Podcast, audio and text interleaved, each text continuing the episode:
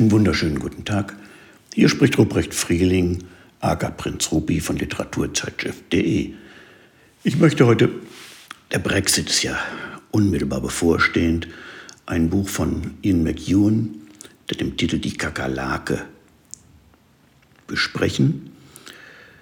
Ian McEwan wurde mal von der Times als der wahrscheinlich beste lebende Romanschriftsteller in England bezeichnet und ich meine, dass er mit seinem Buch Menschen wie ich das vor einem halben Jahr auch noch sehr gut unter Beweis gestellt hat. Nun legt er mit Die Kakerlake einen Fadenroman vor, der aus meiner Sicht mehr will, als er kann. In direkter Umkehrung zu Franz Kafkas Ausnahmeroman Die Verwandlung findet sich die Kakerlake Jim Sams, bei Kafka ist es Gregor Samsa, eines schönen Morgens als Mensch verwandelt vor. Das Auftauchen einer Assistentin und auch verschiedene Figuren, die ihn umwieseln, machen klar, er wurde in den britischen Premierminister Boris Johnson verwandelt. Eine Metamorphose also. In seiner ersten Kabinettssitzung erkennt der Kakerlakenmann in all seinen Ministern, ausgenommen der Außenminister, in Menschen verwandelte Artgenossen wieder.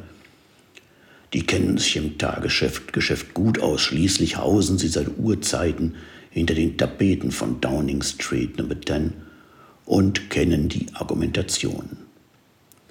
Mit dieser an sich pfiffigen Ausgangsidee will Ian McEwan die Brexit-Politik seiner Regierung unter Theresa May und Boris Johnson persiflieren.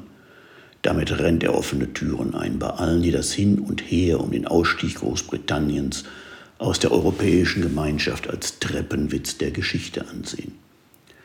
Er schafft es aber nicht ansatzweise, seine offenkundige Wut über die Ereignisse in eine humorige Form, geschweige denn in eine Komödie zu kleiden.